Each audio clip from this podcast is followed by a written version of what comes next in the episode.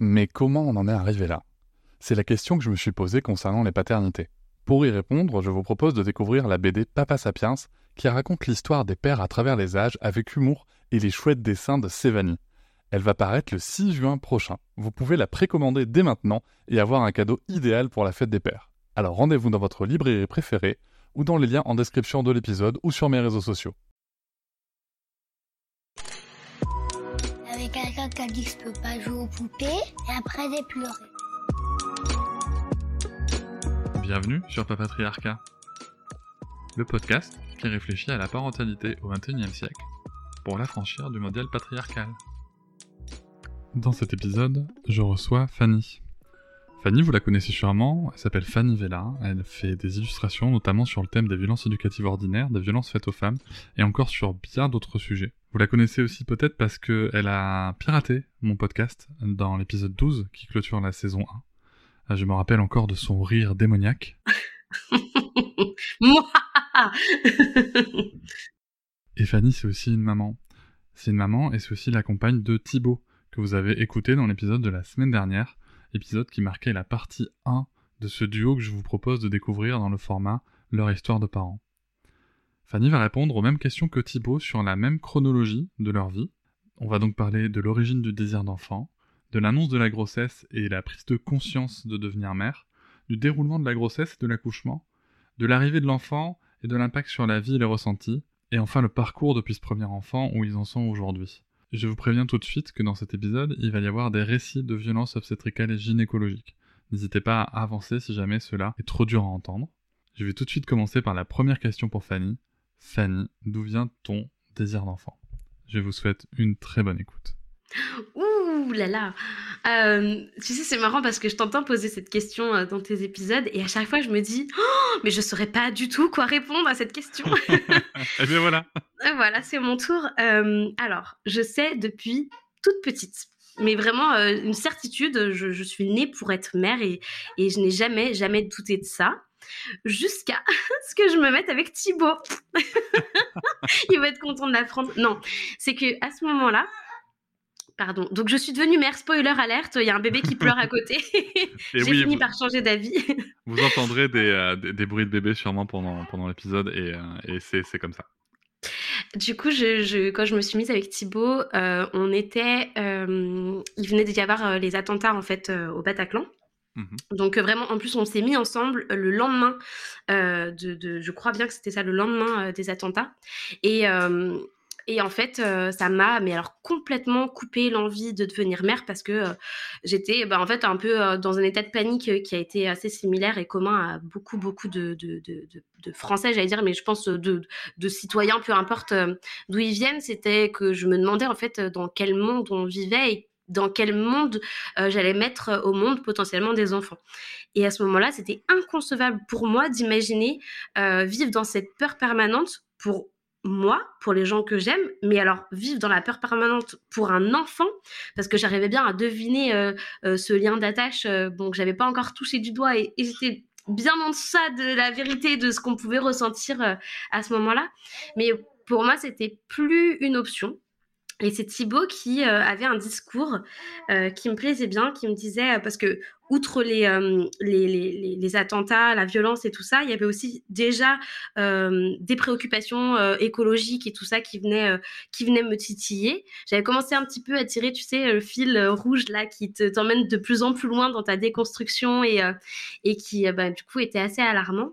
Et Thibaut, il avait cette réflexion sur le fait qu'on ne pouvait pas laisser faire des enfants qu'à des gens qui n'auraient pas de conscience écologique et qu'il faudrait aussi que des gens qui ont envie de changer les choses, qui ont des valeurs, euh, bah, en tout cas qui nous, enfin, plaisaient pas mal, les nôtres, euh, puissent aussi élever des enfants euh, dans ces valeurs-là pour potentiellement changer, les choses.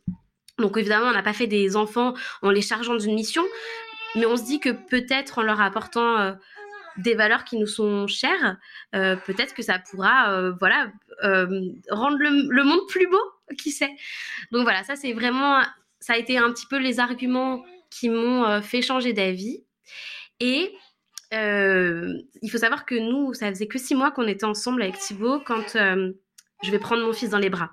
Oui, vas-y, vas-y. Suspense, qu'est-ce qu'elle a pensé à ce moment-là? Viens là, mon bébé. Ça faisait que six mois qu'on était ensemble avec Thibaut quand euh, on a cru que j'étais enceinte. C'était pas prévu.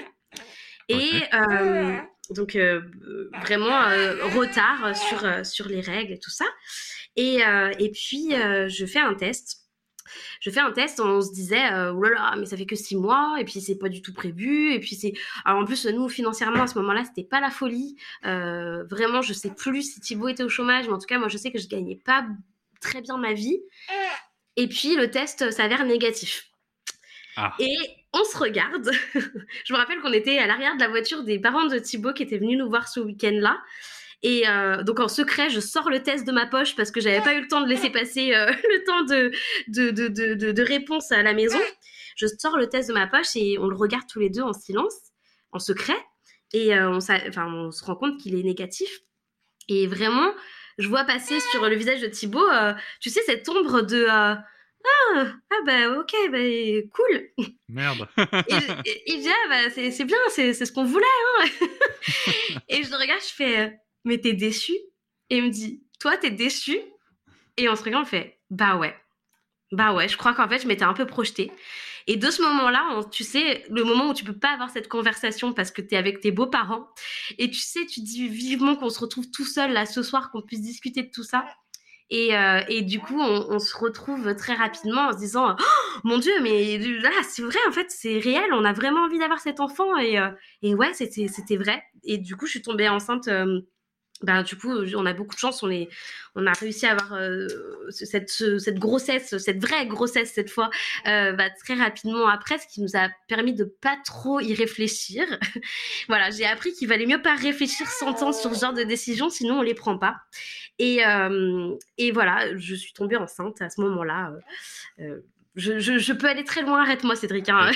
non, non, mais t'inquiète pas, on, arrive, tu suis d'ailleurs l'ordre chronologique des, de, ce que nous avions prévu euh, et, de, et du récit de Thibaut, donc c'est parfait. Euh, l'annonce de la grossesse, comment, comment tu l'as faite? Comment ça s'est passé?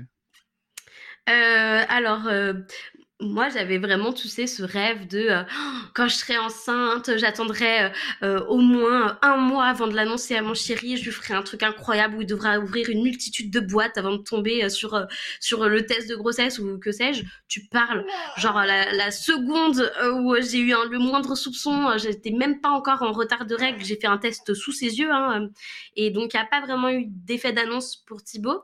Sauf que ce qui était assez drôle, c'est que je ne croyais pas à ce test. Il était très, très subtil, on voyait pas très bien. Et pour moi, c'était impossible de tomber enceinte du premier coup. Et, du coup, je n'y croyais pas. Et je suis allée faire un test, donc une prise de sang. Et c'est Thibaut qui allait chercher les résultats. Et donc, c'est Thibaut qui m'a annoncé que j'étais enceinte, ce qui était assez, assez rigolo parce que, que j'étais au travail et il m'a appelé. Il m'a dit, bah, du coup, c'est bon, c'est officiel, on attend vraiment un bébé. Et, euh, et, nous, en fait, on était assez d'accord sur le fait de l'annoncer euh, très tôt, en fait, aux gens qu'on aimait euh, très mmh fort, parce qu'on avait cette, cette pensée que de toute façon, si quelque chose se passait, si quelque chose se passait mal, on aurait besoin du soutien des gens à qui on voudrait l'annoncer. Donc, on s'est dit, ben, nous, en fait, du moment où, euh, on attendait ce bébé, on a peut-être attendu deux, trois semaines. On l'a annoncé très, très rapidement euh, à, nos, à nos amis, euh, aux, personnes qui deviendraient les parents, parrains et les marraines, à, nos, à nos familles aussi. Et ça pour nous, ça, tombait sous le sens et, qu'importe ce qui allait arriver, on, aurait besoin d'en parler aussi avec eux s'il si, si, si, y avait fausse couche ou ce genre de choses-là. Donc, euh, donc les annonces se sont faites, c'était assez rigolo. Ça faisait six mois qu'on était ensemble, donc personne ne s'y attendait évidemment. Et, euh, et, alors vraiment, on avait fait une vidéo euh, qui est juste incroyable, qui nous fait verser des larmes à chaque fois. On a filmé toutes les réactions de nos proches. Donc euh, quand on leur a annoncé la grossesse, donc on a tout eu. On a ceux qui nous croient pas, on a ceux qui nous demandent alors qu'on est en train de les filmer, qui nous disent mais du coup tu vas le garder ce bébé? Oui bah voilà, je j'immortalise le moment où je t'annonce que je vais me faire avorter. Bah, c'est pas banal. Hein et, euh, et donc voilà, c'était c'était vraiment très très drôle et on a eu des réactions très belles de gens qui ben outre le fait que ça faisait que six mois qu'on était ensemble, nous ont prouvé en fait qu'ils croyaient déjà très dur au fait que on était que, que c'était une évidence en fait tous les deux. voilà, on a eu beaucoup beaucoup d'amour, beaucoup de soutien. On était les tout premiers de, nos familles, de chaque, de chacun de notre côté à avoir un bébé. les tout premiers de tous nos amis à avoir un bébé aussi. Donc c'était assez beau de compter déjà sur tous ces futurs tontons et tatas qui, nous qui nous voient bah, tout, quotidiennement et qui allaient vraiment faire partie de la vie de ce bébé quoi.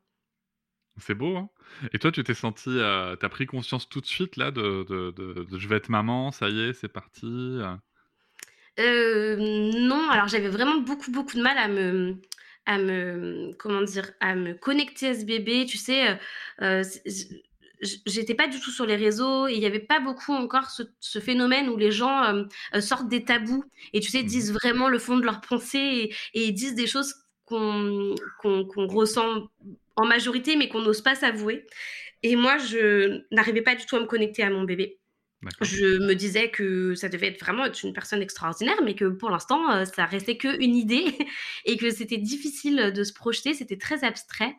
Et donc, euh, c'était compliqué parce que euh, moi, j'entendais plus parler des mères qui parlent à leur ventre, qui, qui disent déjà aimer follement leur bébé, ce genre de choses. Et, et du coup, je me projetais déjà dans un début de maternité qui serait teintée de, euh, d'un manque d'attachement, euh, mhm. euh, potentiellement d'une dépression postpartum, enfin, très défaitiste. Hein. Je me disais, bon, alors prépare-toi à ça, ce bébé, tu vas pas l'aimer tout de suite. Et puis je lisais des textes parce que moi, je, me prépare souvent en disant des choses un peu alarmantes, en me disant, comme ça, peut-être que tu auras que des agréables surprises. Donc, je lisais des textes qui disaient ces mères qui n'ont pas aimé leur enfant avant un an, ces mères qui, qui voudraient que, que, leur enfant euh, ne, soit jamais né et tout ça. Et je me disais, oh, mon Dieu, ça va être moi, ça va être moi, c'est sûr, ça va être moi. J'en parlais à Thibaut, je lui disais, mais c'est sûr, sinon je l'aimerais déjà. Enfin, là, je lui disais, je lui disais des trucs, franchement, je le dis maintenant, mais je pensais des choses et je me disais, là, c'est en gros, je devais choisir entre sauver la vie de cet enfant ou sauver la vie de Thibaut, mais mon choix, il est fait euh, sans, sans aucun, aucune hésitation. Je sauve Thibaut mille fois, quoi. Mmh et, euh, et je culpabilisais de ressentir ça parce que je me disais non, normalement on est censé euh, on est censé déjà les aimer, on est censé déjà c'est censé déjà être les personnes les plus importantes de notre vie et c'était pas du tout ça quoi. Donc euh, très compliqué pour moi euh, de, me projeter. Alors, je précise juste que les, textes que Fanny cite sur, sur les, les, mamans qui n'ont pas éprouvé d'affection pour leur enfant ou qui ont un regret maternel, il y a, y a, zéro jugement sur le sujet. Hein. Ah non. Voilà, non, je précise juste. euh, c'est juste des situations où on essaie de se projeter. Et, et comment se déroule donc ce début de grossesse, mis à part le fait que tu connectes pas à, ce qui devait avoir la taille d'un grain de riz ou d'un grain de, grain de raisin à ce moment-là?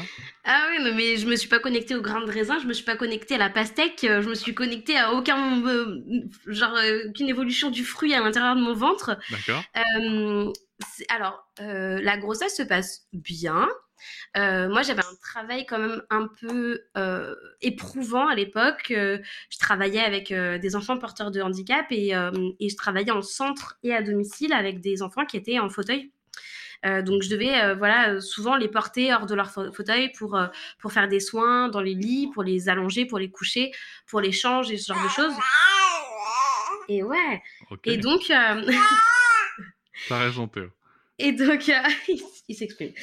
Euh, et donc, euh, ça, c'était, c'était un peu compliqué. Le, le, le, centre spécialisé dans lequel je travaillais m'a, m'a demandé d'arrêter de travailler relativement tôt parce que ça faisait partie en fait des, des, des, des lois. En fait, on n'a pas le droit de faire un travail physique passé je sais plus combien de mois de la grossesse. Par contre, à domicile, moi j'étais employée directement par les familles et euh, à cette époque-là, j'avais beaucoup de mal à euh, m'écouter. Euh, j'avais en plus j'avais l'impression vraiment que que le confort de ces familles reposait entièrement sur mes épaules. Un peu d'égocentrisme, de, hein. mais mais j'avais l'impression qu'en gros, elles avaient vraiment besoin de moi. On fait un duo. J'avais vraiment l'impression que je ne pouvais pas les lâcher. Et, euh, et, euh, et du coup, je me suis arrêtée de travailler très très tard. Euh, c'est-à-dire que je crois que c'était à quasiment huit mois de grossesse. Mmh et il a fallu que, euh, que mon médecin de famille, enfin mon médecin qui est aussi mon oncle, euh, me menace de faire une, euh, un accouchement prématuré pour que j'arrête. Il faut savoir que moi j'ai un petit frère qui est né prématuré et voilà qui, qui, qui, qui, en porte encore les séquelles. Donc du coup, c'était un argument qui pesait son poids et là je me suis dit, malgré le fait que j'arrivais pas trop à me connecter à ce bébé, je tenais quand même à ce que ce bébé il parte avec toutes les chances dans la vie et je voulais pas moi ensuite porter le regret d'avoir fait l'effort de trop, euh, ce genre de choses, quoi. Tout ça à cause d'un syndrome du sauveur, quoi. Exactement, mais voilà, c'est comme ça que ça s'appelle, euh, qu'on peut retrouver aussi dans les relations amoureuses, et c'est pas une très bonne idée, ne faites pas ça. Donc euh, oui, voilà, c'était, en soi, j'ai quand même une grossesse qui s'est plutôt passée très confortablement, mais à la fin, je faisais des malaises, ce genre de choses, donc, donc voilà, il a fallu que je m'écoute. Mais c'était difficile pour moi de rien faire de la journée, et c'est pour ça que je suis devenue illustratrice. C'est grâce à ça, c'est que je m'ennuyais et j'ai commencé à dessiner, et voilà, c'est grâce à ça. Merci, merci le merci bébé. la grossesse, merci le ça. bébé. Et, et en termes de, de, de, je dirais de tu sais, ces fameux instants dont on parle avec les nausées en début de grossesse, les changements de, comportement, d'attitude, c'est des trucs que tu as connus, toi Ou les envies de fraises, tu vois, toutes les conneries comme ça, c'est des trucs que tu as connus ou, pas? Oui, alors moi c'était les cornichons. Vraiment, passion cornichon, voilà. et alors euh, maintenant, je, entre temps, j'étais devenue euh, végétarienne, mais euh, pour ma première grossesse, je, je voulais manger des foies de veau. Alors, j'ai honte. Moi, j'aime bien. je, je, voulais manger des foies de veau à foison. vraiment, c'était une catastrophe. Et alors, c'est très rigolo. Mais j'ai découvert en fait l'écoute de son corps pendant ma première grossesse. j'ai toujours eu beaucoup de mal à écouter, tu sais, les les symptômes que j'avais, euh, les besoins de, mon corps et tout ça. Et ma première grossesse m'a vraiment appris à me mettre euh, à l'écoute de mon corps. Et, euh, et, je trouvais ça fascinant, en fait, ce truc de les envies de grossesse, en fait, qui correspondent à, à des carences ou à des besoins qu'on a vraiment. Donc, euh, j'écoutais vraiment euh, ce, que, mon corps me demandait. Il me demandait du foie de veau. Et je crois que le veau, le foie est chargé en fer. Et moi, j'étais anémiée euh, plus, plus, plus pendant ma grossesse. Donc, c'est assez fascinant de voir comment le corps crie en fonction de ses besoins. Et, voilà, en termes d'envie, de, c'était ça. sinon, en termes de, de symptômes, c'est vrai que j'avais un peu la nausée. j'avais sincèrement, rien de. Hum, à part cette anémie qui m'affaiblissait un peu quand même pas mal à la fin. Ah si, j'avais ce truc horrible de, des jambes sans repos. Je sais plus comment ça s'appelle exactement. c'est un truc, mais c'est terrible. Je ne peux pas décrire ce que c'est. Mais en fait, tes jambes bougent toutes seules dans ton lit. Donc, je foutais des, énormes taquets à Thibaut pendant la nuit. non, mais ah, vraiment, ce symptôme, c'est un calvaire. Euh, c'est euh, alors, je crois que c'est ça, c'est le, le syndrome des jambes sans repos.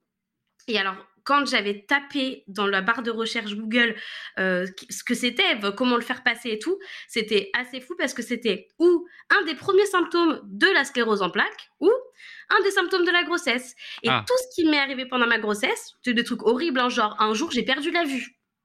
Vraiment, genre euh, j'avais un, voile euh, et des paillettes devant les yeux pendant une demi-journée.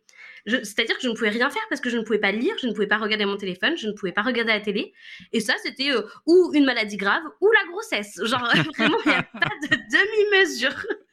Et donc, euh, bon, bah, t'attends que ça passe parce qu'on te dit c'est normal, c'est la grossesse. Mais j'avais des trucs un peu chelous comme ça. Et par contre, les jambes sans repos, ça m'a vraiment pourri la vie. C'est que je ne pouvais pas m'endormir à cause de ça.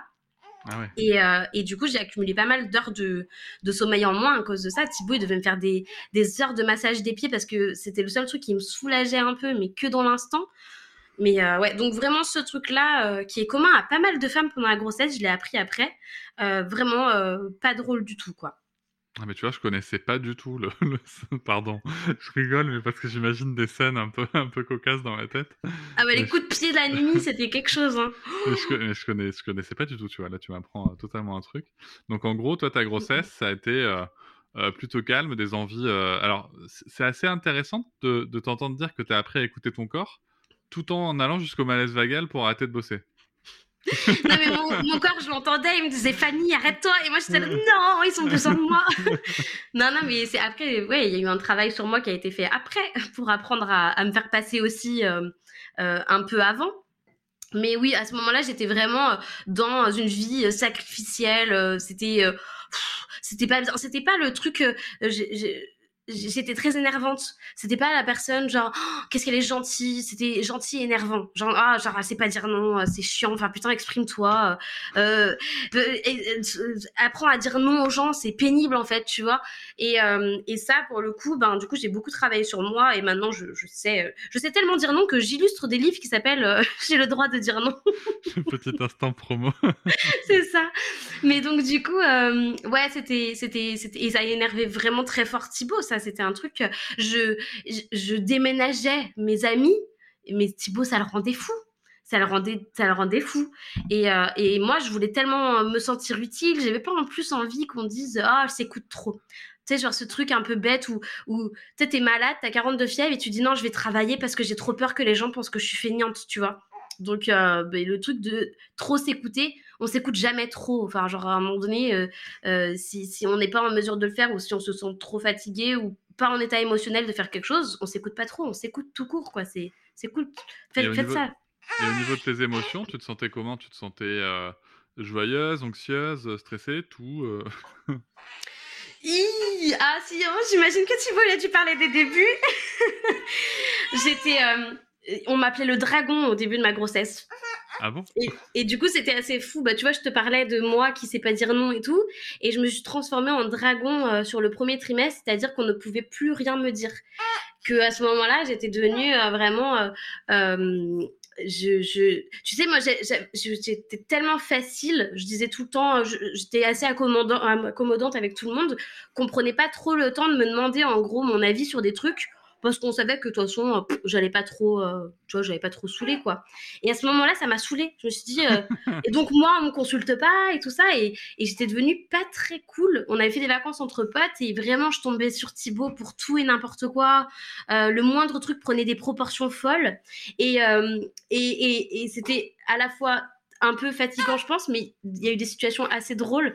Il y a eu cette fois où, où je me suis mise dans un état, mais improbable de, pleurs et de colère parce qu'on rentrait de week-end et que dans la salle de bain, et que dans la salle de bain, pardon, euh, il y avait, euh, je sais pas, une, dizaine, une quinzaine de moucherons morts qui étaient euh, posés à côté de l'évier de la salle de bain.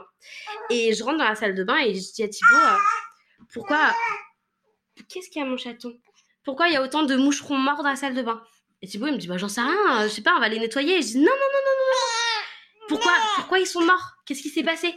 Il me dit, j'en sais rien, moi. Et j'étais là et je paniquais parce que je me disais, tu sais, c'était un, ça ressemblait à un rituel satanique. Ils étaient tous, ils étaient tous au même endroit, tu sais. Attends, je le, je le mets au sein parce que, désolé. Mon bébé, je sais pas du tout ce qu'il a aujourd'hui. C'est pas, c'est pas la folie, hein.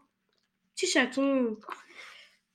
On remercie les vêtements d'allaitement. Euh, c'est ça, qui évite de payer ses boobs à tout va. Oui, mon chaton, regarde. Voilà, tout va bien. Essaye de prendre ça, ça va peut-être aller. Par contre, faut pas malgré ça, ça va pas le faire du tout. Hop là. Il a trois mois là, dans quelques jours, je pense qu'il nous fait un petit pic de croissance. Alors, ouais, euh, sûrement, ouais. C'est la période. Donc, euh, le rituel satanique, tout ça. Non, je, j'étais. Euh, j'avais besoin de comprendre pourquoi ils étaient morts. Et ça m'a mis euh, j'étais trop mal en fait. Alors déjà moi j'aime pas trop euh, euh, j'aime bien quand les animaux ils sont vivants et pas morts. Et puis je comprenais pas et je sais pas pourquoi ça m'a mis dans un état. Du coup, j'en pleurais, mais tu sais, j'aurais une hystérique dans la salle de bain. Et Thibaut qui essaie de me consoler en se moquant de moi, en rigolant dans mon dos, tu sais. Euh, genre, il, me prenait dans ses bras et en même temps, il rigolait, il pouffait dans mon épaule parce qu'il disait, mais elle est folle, elle y est, quoi. Donc voilà, genre vraiment, au niveau des, hormones, euh, vraiment, ouais, ça, prenait des, proportions assez folles, quoi. Ok. Et euh, dans le reste de la grossesse, après, tu t'es sentie comment sur la fin? Tu te sentais prête? Tu te sentais stressé parce que, bon, a priori, c'était quand même une, certaine épreuve qui s'annonçait à toi juste avant qu'on parle de l'accouchement. Juste avant l'accouchement, tu te sentais comment, toi? Bah, C'est marrant parce que j'avais trop, trop, trop hâte d'accueillir ce bébé. J'avais vraiment hâte qu'elle que, qu'elle soit là. Et en même temps, euh, et ben, j'avais très très peur de l'accouchement. Euh, et j'étais pas du tout, du tout, du tout préparée à cet accouchement. C'est-à-dire que j'y allais un peu en mode, euh, bah, genre, apparemment, je vais à l'hôpital, j'ai vu dans les films, hein, on s'allonge, on pousse, et puis après, le bébé, il sort, quoi. Et, euh, et du coup, ça a été. ouais, c'était très ambigu. Genre, en même temps, cette impatience folle et, et puis cette peur de, de, ce qui allait se passer. Mmh. J'avais très peur aussi parce que, alors moi, je fais 1m54 je suis pas à la base, je suis pas très très épaisse. Et, dans ma tête, je m'étais dit que le bébé il passerait pas à mon bassin. Et en plus, on m'annonçait quand même un gros bébé par rapport à mon gabarit. Donc, euh, donc j'étais persuadée que ça passerait pas et je comprenais pas qu'on fasse pas des examens sur euh, la taille de mon bassin pour savoir si le bébé passerait, tu vois. Donc euh, vraiment, je me disais, mais ils sont complètement incompétents parce que je veux pas y arriver, c'est une évidence et tout le monde s'en fout, quoi, tu vois. Donc voilà. Par contre, j'étais euh, dans une démarche, tu sais, d'un accouchement physio, sans péridurale, mais je n'étais pas du tout préparée. Je voulais me prouver des trucs. J'avais dû discuter deux, trois fois avec des gens qui m'avaient dit euh, euh, mère nature, voilà, tu vas réussir, et puis la, péridurale, c'est mieux de faire sans. Donc je m'étais dit, je vais faire sans. Mais je m'étais pas du tout renseignée sur quoi que ce soit, quoi. Même l'allaitement, je me disais, je vais allaiter, je crois qu'en fait, tu mets le bébé au sein, puis il tête, et puis, puis ça se passe bien, et puis voilà, quoi. Il n'y avait pas de préparation. J'étais vraiment très naïve quoi à l'époque. Et donc arrive, euh, excuse-moi, mais parce qu'en fait, moi je, je peux pas empêcher de t'imaginer, euh, euh, bah, tu vois, naïf, tu vois, nimbé de lumière avec une couronne de fleurs en train d'arriver. C'est vrai. Et, et, et, tout en te disant, bah, pour le coup, enfin, pour le coup, quand, quand l'accouchement arrive, ce que je comprends, c'est que tu es quand même stressé.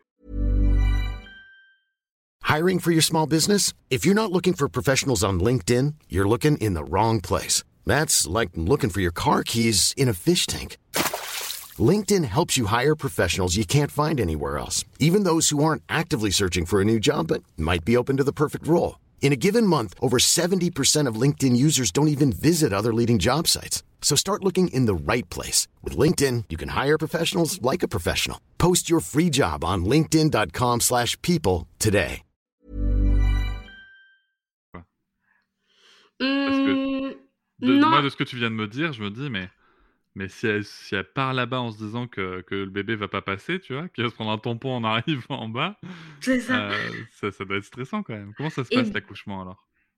Je, je, je, me rappelle pas avoir été stressée parce qu'en fait, je pense que Thibaut était le, euh, stressé pour nous deux. Du coup, ce qui fait que, tu sais, c'est un, un, peu ce phénomène où quand quelqu'un a peur, euh, toi, tu as moins peur parce que tu tu tu tu t'es, es occupé à t'occuper de la peur de l'autre. Ou quand quelqu'un est super triste, toi, tu es moins triste parce que tu es occupé à, à, à consoler l'autre. Mmh Et du coup, je pense qu'il y avait ce truc-là. Je me rappelle que euh, mes contractions, elles ont commencé, on était dans un café avec des copains. Et c'était assez fou ce moment où on jouait aux cartes, mais moi, j'étais pas là vraiment, euh, je sais pas, je posais des cartes sur la table, mais j'étais pas là parce que j'étais complètement, euh, mon corps, il, il, avait déjà commencé un petit peu, euh, tu sais, ces petites vagues, mais qui étaient très difficiles à interpréter. Mais moi, je sentais qu'il se passait quelque chose et j'étais mais complètement focus sur mes sensations. Et, et, et je me rappelle, j'avais un peu un sourire benet sur le visage, genre il se passe un truc et personne n'est au courant. et du coup, euh, Thibaut, à un moment donné, je lui dis bon, euh, bah je crois qu'il se passe un petit truc. Alors Thibaut, il se lève, tu sais, on y va. et je dis mais non, mais tranquille, tu sais, genre direct, il allume les trucs qui comptent les contractions, machin et tout ça on dit au revoir à nos copains. Moi, j'étais là, genre, allez, salut, je vais devenir maman. Et Thibaut qui me tirait par la main, genre, euh, allez, putain, vite, on va à la maison, tout ça, on va prendre les affaires et tout ça. Et puis, arrivé à la maison, moi, je dis, bon, alors, euh, j'aimerais manger des patates et tout. Puis lui, il dit, mais tu déconnes, on n'a pas du tout le temps et tout. Je dis, non, non, non, je pars pas de la maison euh, sans avoir mangé, sans m'être douché, sans machin. Et lui était dans un état, il comprenait pas que je prenne mon temps, quoi. Et il appelait la maternité, qui en plus, lui, euh, lui disait euh, de, de, prendre son temps, enfin genre on attend que les contractions soient machin, et lui il avait envie d'insulter la terre entière, genre. Mais il faut qu'on vienne maintenant, c'est sûr, je veux pas la coucher à la maison moi de toute façon, donc euh, donc voilà, il y avait un petit peu ce truc où il était un peu stressé pour nous deux. Moi je mangeais ma, mes patates, j'étais contente, je prenais ma douche, ça se passait bien, et surtout je trouvais ça facile. Parce que moi, je me disais, c'est ça les contractions, mais c'est bon, il n'y a pas de problème, tu parles. c'était qu'au début, j'avais pas du tout cerné à quel point c'était vraiment le début et que c'était euh, pas, du tout, euh, euh, c'était rien du tout par rapport à ce qui m'attendait après. Donc, plutôt tranquille, on, s'en va, tout ça. Et puis, sur, le, sur le chemin, déjà, on était un peu loin de la maternité, c'est ça qui angoissait Thibaut enfin un peu loin. On était à 40, 45 minutes de la maternité. Et, euh, puis, euh, et là, j'ai commencé à sentir les trucs qui étaient un petit peu plus, euh, un peu plus denses. Et arrivé là-bas, c'était assez rigolo parce qu'en fait, on est rentré dans la salle d'accouchement d'une nana parce qu'en fait, on savait pas, il y avait personne, personne nous indiquait où on devait aller. On rentrait au hasard dans des pièces et à un moment donné, on ouvre une, une pièce et on entend une nana hurler. C'est la salle nature. Elle hurlait et, et du coup, genre, oh là là, c'est pas là qu'il faut aller. Et moi, j'étais là, oh mon dieu, c'est ça qui m'attend. on n'y va pas, c'est fini. Et voilà, et après, ben, du coup, vraiment, euh, chaque truc qui m'arrivait était une découverte. Euh, on a beau nous préparer, moi j'ai perdu beaucoup de sang et je me disais oh mon dieu mon bébé et en fait euh, non c'était rien. Et puis en fait après tu, tu sais pas ce qui est en train de t'arriver, tu as des contractions, tu, une, à l'époque c'était de la douleur parce que j'essaie de combattre cette douleur, je me laissais pas entraîner sur cette vague. ça a été complètement différent sur, sur le deuxième accouchement et tant mieux. Mais à l'époque, je subissais vraiment. Euh, euh, on avait une sorte, un truc avec Thibaut, on faisait des sons, on faisait des euh. Et, euh, et vraiment, je, me concentrais sur ce truc-là. Et dès que Thibaut arrêtait de faire ce son-là, je sombrais dans, dans, l'intensité de la, la, contraction. Et ça a duré, j'ai, ça a duré plus de 12 heures, je crois avant que je dise à Thibaut, euh, je suis désolée, je suis désolée, est-ce que tu m'autorises à prendre la péridurale? C'est genre, bien sûr, j'avais besoin de son autorisation, n'importe quoi. Mais je voulais tellement pas, tu sais, je m'étais presque fait cette promesse à moi-même, il fallait que je tienne et tout ça, et, j'avais peur de le décevoir, alors que pas du tout. Lui, il m'a presque supplié de la prendre à un moment donné en me disant, euh, là, j'en peux plus de devoir comme ça, euh, prends-la. Et, et je me rappelle que c'est un truc que j'ai intellectualisé très tard, parce que pendant très longtemps, j'ai dit, mais mon accouchement s'est super bien passé, parce qu'en fait, ma fille, elle est super bien. Et c'était, pour moi, c'était ça, ça s'était bien passé, ma fille, elle est bien. Et plus tard, en en reparlant avec une copine qui a accouché cette année, qui m'a raconté son accouchement qui ressemblait beaucoup au mien et qu'elle a très mal vécu, je me suis rendu compte qu'il y avait beaucoup de choses que j'avais très mal vécues aussi. Et la première chose, c'est que quand euh, l'anesthésiste m'a posé la péridurale, il a eu ces mots qui sont d'une violence inouïe.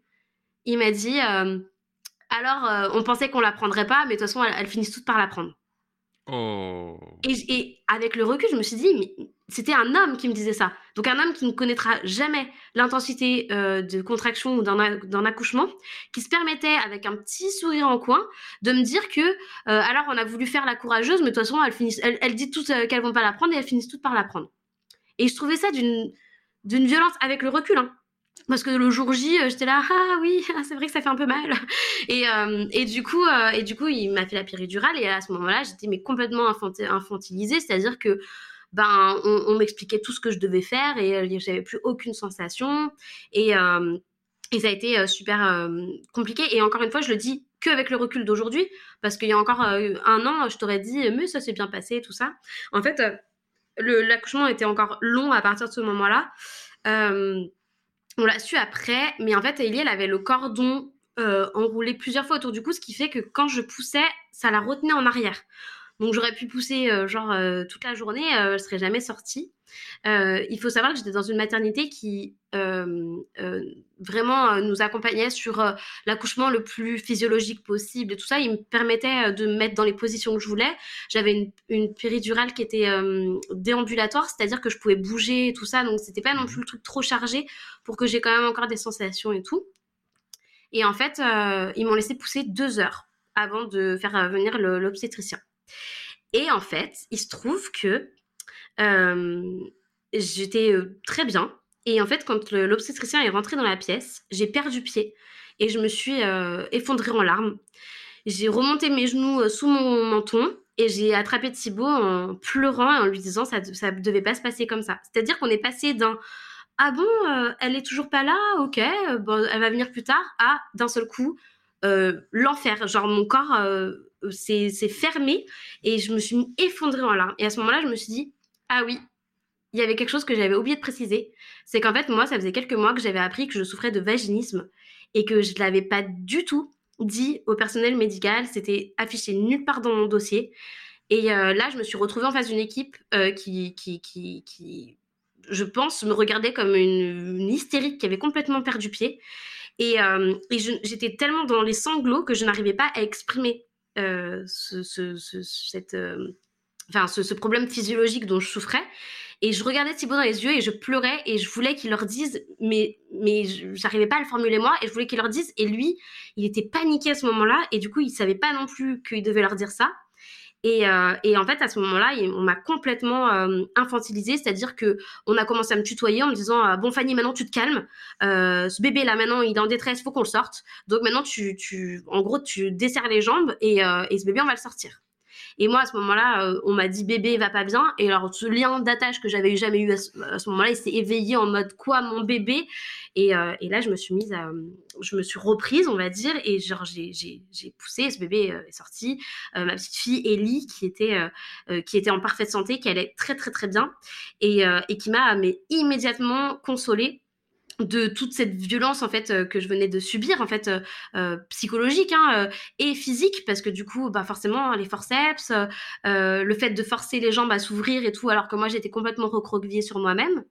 Et, et vraiment j'ai basculé de euh, la petite fleur qui va accoucher, là là là, tout va bien, euh, à euh, ces contractions tellement intenses, la déception de devoir passer par la péridurale, ce monsieur qui me dit qu'en gros, ah bah, comme toutes les autres pauvres femmes qui pensent qu'elle peut, qui, peut, peut surmonter cette douleur, alors qu'en fait elle a besoin de ma petite aiguille et de moi, homme, qui vient la soulager, à de nouveau ce répit de bah du coup t'es plus dans la douleur et tout ça où je me disais c'est bon je vais le faire il y a pas de problème à cet obstétricien qui rentre et qui me, me, me, plie sur place, je me, sens euh, complètement euh, euh, bouleversée et tout ça. De nouveau, il faut se reprendre. Et puis, il y a ce petit bébé qui arrive. Et puis, alors, d'un seul coup, c'est de nouveau une sorte de calme plat. Tu sais, un truc de. Tu passes des larmes, des sanglots à. Tu sais, une sorte de chant un peu grégorien qui arrive et genre tout va bien. Ton bébé, il est là et il va super bien. Et, euh, et en plus, on, suivait un peu en direct l'accouchement d'à côté qui se passait euh, à peu près d'une façon similaire au mien. Et par contre qui a emmené le bébé euh, en réanimation et tout ça. Donc nous on avait notre bébé qui allait super bien. Et en vrai du coup c'était la seule chose qui comptait à ce moment-là. Mmh donc euh, là, la sage-femme, euh, donc euh, Thibaut qui s'effondre en larmes, c'était beau, c'était. Moi, j'explose de rire parce que tu sais, t'as tout qui. Alors lui, c'est parti dans les larmes, moi, c'est parti dans le rire. Je le regardais pleurer, et je rigolais, j'étais heureuse et machin. Puis vraiment, je ne ressentais plus rien parce que dans ma crise de panique, ils avaient fait revenir l'anesthésiste qui était venu me, charger à fond pour me calmer. Et l'obstétricien, lui, il avait pris une aiguille, je le montre comme ça à l'écran à Cédric, mais vous ne pourrez pas voir, comme as euh, pour m'anesthésier en bas. C'est-à-dire que moi, à ce moment-là, je ne sentais plus rien. Genre, ils avaient essayé de calmer euh, la bête, hein, vraiment. Euh. Et en fait, j'avais Ellie sur moi. Et j'étais toute seule ensuite avec Thibaut, Ellie et la sage-femme. Tu sais, cette sage-femme qui nous avait accompagnés pendant l'accouchement et qui d'un seul coup s'était retrouvée complètement mise de côté par l'obstétricien qui venait bah, prendre un petit peu les rênes et qui de nouveau devait s'occuper de moi parce que l'obstétricien il vient, il fait son truc, il part. Mmh et elle, elle devait de nouveau s'occuper de moi. Et là, je voyais dans ses yeux, elle était désolée pour moi. Mais vraiment, je sentais un truc. Euh, euh, elle me disait, donc, euh, alors, je vais vous expliquer un petit peu ce qui s'est passé en bas. Et là, elle m'annonçait la liste de tous les, les, les, les, œdèmes, les machins alors que voilà j'avais. C'est ça. J'ai appris que j'avais eu une épisiotomie. D'accord. Voilà. Et après coup, hein, évidemment. donc, euh, donc voilà, elle me disait les points qu'elle allait devoir me faire et elle m'explique qu'elle va devoir faire une révision utérine. Et ça, moi, à l'époque, euh, ben, je sais pas, je me dis, ok, apparemment, ça doit être normal. Mais en fait, ça, c'est extrêmement violent. C'est-à-dire qu'en fait, on, te met la main entière à l'intérieur pour venir gratter ton utérus, pour euh, enlever bah, du coup, euh, pour être sûr qu'il ne reste pas des morceaux de placenta et compagnie. J'ai pas tous les détails, j'espère que je dis pas des grosses bêtises, mais en tout cas, voilà. Donc, ce qui est. En tout cas, en, tant que patiente, je précise, en tant que patiente, c'est ce que toi tu as compris, du moins. Euh, bah, c'est ce que j'ai compris. Euh, avec 4 ans de retard. C'est-à-dire que je ne m'étais pas préoccupée de ce que j'avais vécu. C'est quand ma copine m'expliquait ce qu'elle avait vécu avec sa révision utérine et à quel point ça avait été invasif pour elle et, et douloureux et compliqué émotionnellement que je me suis dit, punaise, mais en fait, oui. Et donc, moi, euh, j'ai ce truc-là qui se passe. Et je lui dis, je tenais juste à m'excuser pour tout à l'heure. Euh, euh, quand je me suis mise à pleurer, ça me ressemble pas du tout. Je suis vraiment désolée de vous avoir dérangé, tout ça. Et je lui dis, en fait, c'est-à-dire que moi, en fait, ben, du coup, j'ai un vaginisme.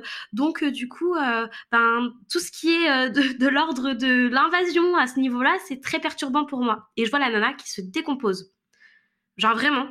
Et elle sort de la pièce. Et là, elle me ramène tout le monde. L'obstétricien, l'anesthésiste, euh, l'autre, euh, l'auxiliaire, l'autre sage-femme, parce que c'était deux sages-femmes à un moment donné. Et ils viennent tous s'excuser, genre les uns après les autres, en me disant euh, Mais si on avait su, mais jamais, jamais, jamais, on aurait fait les choses de cette façon-là. Donc, euh, c'est pour ça que je ne suis pas fâchée, je suis pas traumatisée parce que j'ai l'impression qu'on a venu mettre un pansement tout de suite sur une blessure que j'avais pas encore euh, perçue. Mhm. Euh, et parce qu'on m'a considéré à ce moment-là, on m'a pas dit, mais en même temps, fallait le dire ou je sais pas quoi. On m'a dit, mais, mais mon Dieu, mais ça a dû être d'une violence inouïe pour vous et on est tellement désolé et tout ça. Et moi, je me disais, ah bon, bon ok, bah cool. Parce que pareil, j'avais pas pris la pleine mesure de, de, de, d'à quel point c'était important en fait et comment un vaginisme il influait euh, sur euh, toute ta vie. Euh, ta vie sexuelle, ta vie émotionnelle, ta, ta, ta, grossesse, ton accouchement. Et, et ça, c'est des trucs que j'ai appris pareil bien plus tard. Donc, euh, donc moi, ça m'a permis tout de suite de me dire, euh, ok, ça va. Ils m'ont pas pris pour une folle et c'était le plus important. Je voulais tellement pas les déranger. Alors désolée d'avoir pleuré, d'avoir perturbé votre emploi du temps avec euh, ma crise d'hystérie. voilà, j'en étais là de ma déconstruction à ce moment-là. C'était pas bien loin, mais mais voilà. En tout cas, un accouchement bien intense. Écoute, ça avait l'air. c'est, enfin là, tu vois, moi, je suis complètement laissé porter par ton récit. Et, et oui, ça, avait l'air d'être incroyablement intense. Et alors, je ne sais pas si c'est quelque chose que tu avais déjà raconté comme ça, mais en tout cas, il y avait beaucoup d'intensité. Donc, je te remercie d'avoir raconté dans ce détail-là. Je pense que c'est important aussi. Surtout à, une époque où on commence à parler des violences obstétricales et gynécologiques, je pense que c'est important de, de comprendre l'impact de tout ça.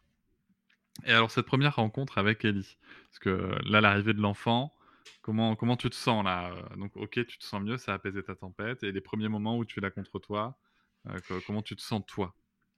Bah, Je me sens terriblement bien. Et tu sais, quand je te disais, je m'étais préparée au pire, je m'étais préparée à pas aimer cet enfant, mmh. euh, je m'étais même préparée au fait d'accepter que peut-être elle naîtrait très moche, en me disant, essaye de rester objective et tout. et je me rappelle que on pose ce bébé sur moi et, et vraiment, je, je, je, je suis submergée par cette vague d'amour et, euh, et, ça peut paraître très cucu pour ceux qui n'ont pas encore euh, rencontré, enfin qui n'ont pas encore pu euh, faire cette rencontre là avec avec un enfant ou voilà avec peu importe avec qui d'ailleurs. Mais je crois qu'on peut ressentir ça qu'avec un avec un enfant ce truc ah, c'est inexplicable. moi perso ah, enfin la, la, la, la différence entre tu vois je dirais, un coup de foudre, tu vois, un truc très passionnel qu'on peut, qu'on peut ressentir dans l'amour romantique et, euh, et ce qui s'est passé avec ma fille, en tout cas pour moi, c'est que, un, c'est quelque chose que je n'avais jamais connu, donc ça, il y a ce côté-là. Et surtout, c'est quelque chose qui est inconditionnel. Et en fait, tu comprends pas tout de suite euh, le sens de ce mot, je trouve, tu vois. Ouais, c'est vrai. Mais tout à coup, en fait, tu sais que quoi qu'il arrive, tu l'aimes. Et, euh, et quand tu plonges ton regard dans le sien, tu sais que quoi qu'il arrive, elle t'aime. Non, mais tu sais que tu vas me faire pleurer parce que moi, il n'y a pas grand chose qui m'émeut autant que ce truc-là, ce lien qui se crée et qui est. Euh, qui, qui, qui, que tu peux, il est inestimable parce que personne peut, euh, peut, peut, le compter. Et tu sais quoi? Le truc qui a été le plus fou euh, pour moi après, quand Ellie elle, elle, a grandi et tout ça, c'est que moi, de toute façon, quand on m'a annoncé que j'étais enceinte d'une petite fille, euh, j'avais fait presque le deuil d'une relation euh, euh, d'amour entre nous. à ce moment-là, moi, j'étais, c'était très compliqué avec avec ma famille. C'était très compliqué avec ma maman. Mmh et, et je le dis avec le recul aujourd'hui qui me permet de, de, de, voilà, ma maman aujourd'hui, je, l'aime et compagnie. j'ai trouvé toutes les circonstances atténuantes à, à tout ce qu'elle a pu dire ou faire. Mais à cette époque-là, c'était très très très compliqué. Et pour moi, une, fille ne pouvait pas euh, avoir une relation saine avec sa mère. Parce que c'était la seule relation que je connaissais, moi. Et donc là, j'avais ce, bébé sur moi. C'était ma petite fille. Et, euh, et, et, ce truc d'amour là qui, qui, te prend en pleine face et que tu ne peux pas, euh, tu ne peux pas euh, assumer. Enfin, genre ton, ton cœur, il n'est pas prêt à ce truc-là. Hein. c'est un sentiment de plénitude. Je, ouais, pour moi, c'est ça. C'est un sentiment de plénitude. C'est-à-dire que à ce moment-là, je me disais, quoi que tu aies vécu dans ta vie, peu importe par quoi tu es passé, et eh ben ça valait le coup si c'était pour en arriver là, pour, pour cette rencontre-là aujourd'hui, euh, pour, euh, pour, pour euh, ce mélange de, de, de, de, notre amour avec Thibaut qui, est, qui était mes, la personne la plus importante pour moi à ce moment-là. Voilà, on a, on, a, on a mélangé notre amour et on en a fait cette petite fille qui s'appelle Ellie et qui était mais absolument tout. Et, et ce truc où tu te dis, oh, si je dois sacrifier ce bébé ou Thibaut, où tu dis, oh mon Dieu, mais comment j'ai pu à un moment donné dans ma vie penser un truc pareil. Ça s'était balayé et, et c'est pour ça que tout le reste, l'accouchement, euh, les violences obstétricales, euh, l'invasivité des, des, gestes qui étaient pratiqués à ce moment-là, parce que moi j'avais le, regard rivé dans, dans, dans, le regard de ma fille à ce moment-là, c'était rien, c'était rien. J'avais ma fille sur moi, je l'aimais et j'étais là, je demandais à tout le monde, c'est moi ou elle est vraiment très très belle? Parce que je pense vraiment qu'elle est absolument magnifique. Mais je sais pas si c'est mon regard de maman et tout ça. Et vraiment, je peux le dire, elle était absolument magnifique dès la naissance. En plus, elle arrivait toute propre et tout. C'était le bébé, tu sais, le bébé de, de, de, film. Tu sais, où ils naissent, ils sont propres. Ils ont, ils ont rien sur eux. Mm. Elle était, elle était parfaite. Et puis, j'avais mon, mon Thibaut à côté qui était, enfin, il était tout de suite investi. C'était, tu sentais que lui aussi, il avait été euh, frappé par ce truc-là. Euh, et je m'étais dit, voilà, oh, c'est bon, on est vraiment embarqués tous les deux dans cette aventure et je vois comme il est déjà investi comme moi dans cet amour et dans ce, truc inconditionnel. Et c'était oh, un moment, mais qui dépasse tout, quoi. Ah, mais je te, je te, je te comprends. Moi, c'est le seul moment euh, dans ma vie, c'est le seul moment euh, dont, dont, je parle en étant toujours, toujours, toujours, toujours extrêmement ému au bord des larmes et, avec les, les poils qui se hérissent parce que c'est tellement, tellement, tellement beau. C'est ça. Et alors, pour que vous rentrez à la maison? Comment ça se passe à la maison? Alors, déjà, c'est rigolo parce que tu sais, tu as ce sentiment, quand tu sors de la maternité, où tu es là, genre, on peut repartir avec le bébé. Il, genre, vraiment, il est à nous. C'est...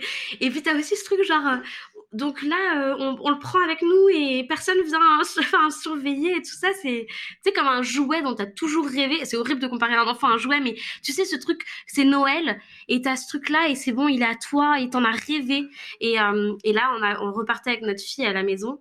Et puis, alors, moi, j'étais. Euh, j'étais euh, bouleversée. Donc j'avais pas euh, euh, j'avais un postpartum qui était que dans la joie mais la joie d'une intensité telle que j'en pleurais. Et c'est à dire que je pleurais tout le temps parce que je trouvais qu'elle grandissait trop vite. Et chaque minute qui passait je me disais c'est une minute de plus dans sa vie qui est passée trop vite. Et, et ça me bouleversait ce truc là où je me disais oh mon dieu tout passe tellement vite tout passe tellement vite. Elle est déjà elle a déjà un jour plus une heure et puis deux jours plus trois heures et compagnie.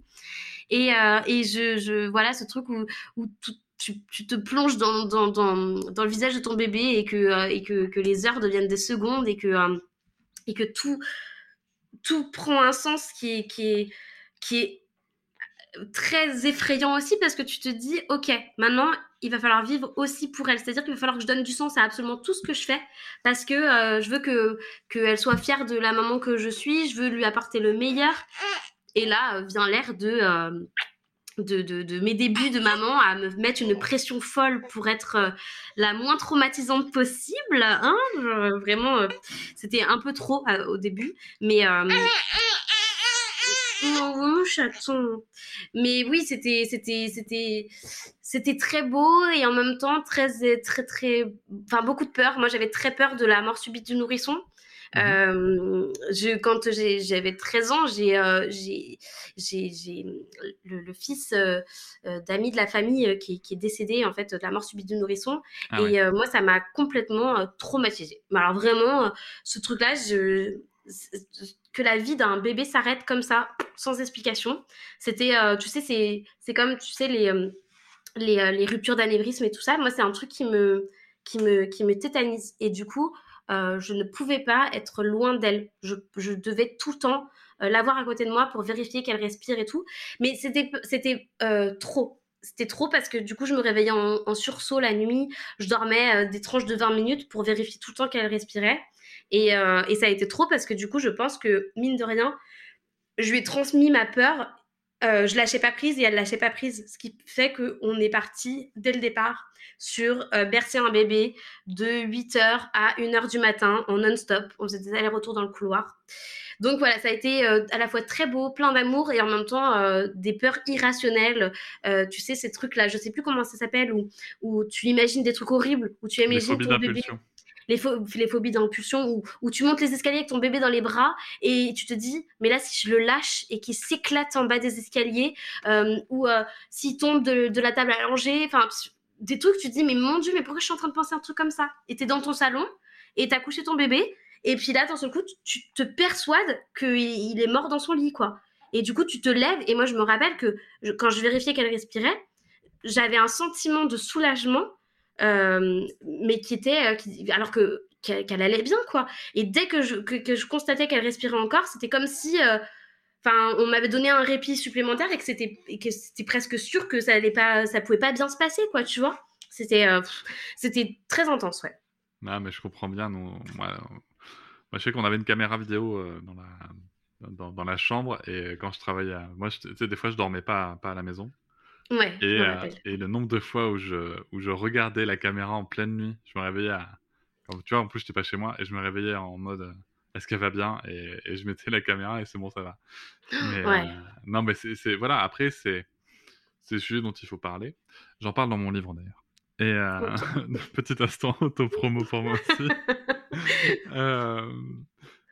Euh, ok, donc euh, beaucoup de. Moi, de ce que je comprends, c'est qu'il y a beaucoup d'émerveillement, mais aussi une très très très grosse pression hein, sur, sur le sujet de l'accompagnement de l'enfant.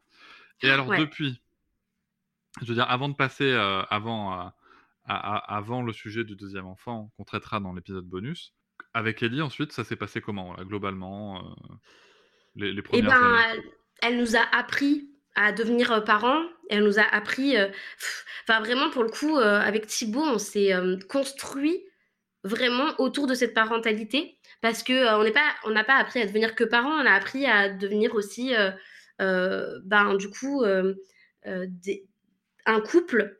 Euh, parents. On a appris à devenir des, des, adultes à part entière, certes parents, mais, mais tu sais, moi, la, enfin, la, la, l'arrivée d'un enfant dans ma vie, ça a été aussi euh, euh, l'occasion en fait de me replonger dans, mon enfance, dans mes ressentis. On parle, tu sais, beaucoup d'éducation bienveillante. Hein, j'en suis une des porte-parole euh, avec avec ferveur parce que j'y crois dur. Mais pour moi, la bienveillance, elle est, envers les enfants et envers les parents.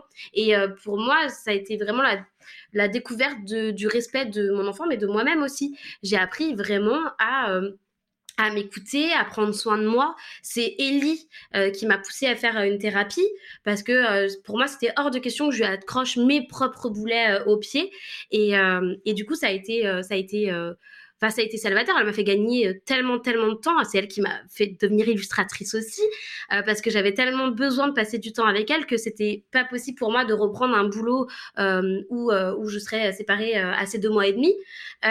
j'ai eu la chance, c'est un privilège hein, de pouvoir le faire et j'ai toujours beaucoup de pensées pour ces parents qui doivent reprendre le travail à un moment où ils sont pas prêts à laisser leur tout petit. Et, et puis, voilà, on est passé par des phases avec Thibaut. C'était très bien de l'avoir parce que on est très très différents. Et, euh, et il, m'a appris à calmer un petit peu mes tempêtes euh, de peur. Euh, j'avais des, des, trucs, je lui demandais des trucs irrationnels. Il rentrait du boulot.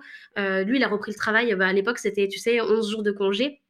Il a repris le travail très tôt et il rentrait du travail, il avait besoin de se poser et moi j'avais besoin de lui donner le bébé pour ne serait-ce que prendre une douche et, et je ne supportais pas qu'il, par exemple, qu'il joue à la plaie pendant qu'Elie était à côté je voulais qu'il la regarde, je voulais qu'il interagisse avec elle. Et ça me mettait dans des états de. J'en pleurais, tu vois. Je me rappelle, j'étais dans la cuisine, je cuisinais et je regardais Ellie qui était dans, genre sur son tapis, qui jouait, qui gazouillait. Et. Oh, mon chaton.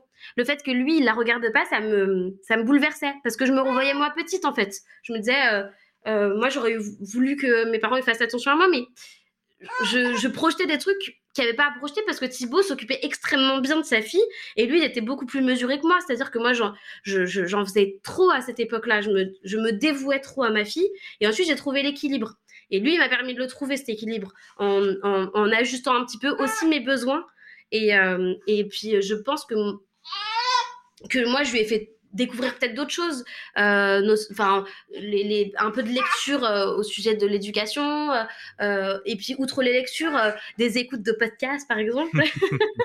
mais mais voilà, j'aime bien partager avec lui mes découvertes sur et apparemment ça serait bien qu'on la laisse pas pleurer et tout ça parce que quand même, enfin c'était pas apparemment faut pas qu'on la laisse pleurer, c'était tu sais mon chéri ce qu'on fait ce que notre instinct nous dicte, et ben apparemment c'est pas une mauvaise chose. Et on validait en fait des trucs qui nous paraissaient évidents euh, on les validait euh, au fur et à mesure de, lecture ou euh, ou d'écoute ou de constat en fait elle allait bien en fait avec avec ce qu'on lui apportait et, voilà ça a été enfin moi Ellie je, je lui dédierai jamais tous les, les, ouvrages que je pourrais créer autour de la parentalité parce que c'est grâce à elle que je me suis ouverte à, à tout ça et que et que du coup les choses ont pu aller mieux aussi dans ma tête quoi c'est beau moi, je trouve ça magnifique. J'ai une dernière question pour toi à poser dans cet épisode. C'est la question qui fait pas partie de la liste. Si tu pouvais te, voir là, Fanny, te voir toi, euh, quelques temps avant d'accoucher d'Elie, euh, après tout ce que tu viens de dire, qu'est-ce que tu aurais envie de te dire? Euh, bah, J'aurais envie de me dire que, que tout va bien se passer. non, j'aurais envie de me dire que, que il faut pas que je sois pressée que, je, que je vais devenir la mère euh, vers laquelle je tends et que euh, la relation avec Ellie elle va être euh, elle va être absolument incroyable et que je vais que je me laisse aussi surprendre par cette petite fille parce que parce que en fait quand ils grandissent et que qu'ils peuvent nous exprimer en fait leurs besoins et tout ça et ben ça, ça fait que prouver que, que tant qu'on y met de la bonne intention et ben on fait bien en fait. Et, et que qu'on a droit à l'erreur aussi parce que ça c'était un peu le problème euh, alors Fanny, si tu m'écoutes, tu as le droit à l'erreur. Et tant que tu sais t'excuser et te réajuster, euh, ça fera toujours de toi une très bonne maman. Est-ce que tu penses que tu t'écouterais? Ah, c'est chaud parce que déjà, si je reviens du futur, j'aurais beaucoup de mal à me croire. Je me dirais, meuf, tu t'es un peu laissé aller quand même. Je pensais qu'on allait les perdre, les kilos de grossesse. Mais euh, euh, je sais pas, tu vois, parce que parce que pour le coup, euh, c'est très difficile. Euh, tu sais, quand tu as des, gens qui te, qui te disent euh, t'inquiète, c'est bien ou, ou t'inquiète, ça va aller et tout, tu as toujours l'impression que tu es dans ta vérité à toi et que ce que tu vois à ce moment-là précisément, genre mais non mais non ça va pas du tout je m'en rends bien compte et puis là ce bébé il pleure ça n'ira jamais tu sais t'es persuadé que ton bébé ne lâchera jamais prise pour dormir qu'il va dormir à toi, avec toi pour toujours parce que euh, apparemment tu l'as habitué et euh, et puis en fait ce truc de tout passe il faut avoir l'expérience d'un premier enfant pour, euh, pour appréhender l'arrivée d'un deuxième en ayant la conviction que effectivement tout passe. Ok. Merci beaucoup Fanny. C'était un plaisir d'enregistrer cet épisode. Merci Tao. Je vous remercie de m'avoir écouté.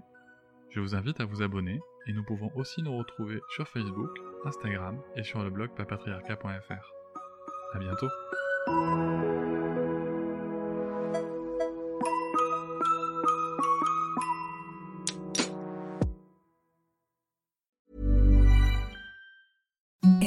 The softest sheets you've ever felt. Now imagine them getting even softer over time. That's what you'll feel with Bowl and Branch's organic cotton sheets. In a recent customer survey, 96% replied that Bowl and Branch sheets get softer with every wash. Start getting your best night's sleep in these sheets that get softer and softer for years to come. Try their sheets with a 30-night guarantee. Plus, get 15% off your first order at bowlandbranch.com. Code BUTTERY. Exclusions apply. See site for details.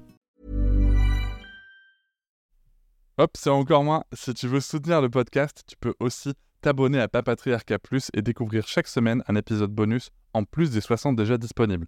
À découvrir sur tes applis de podcast comme Pocketcast, Castbox ou encore Apple Podcast. À très vite.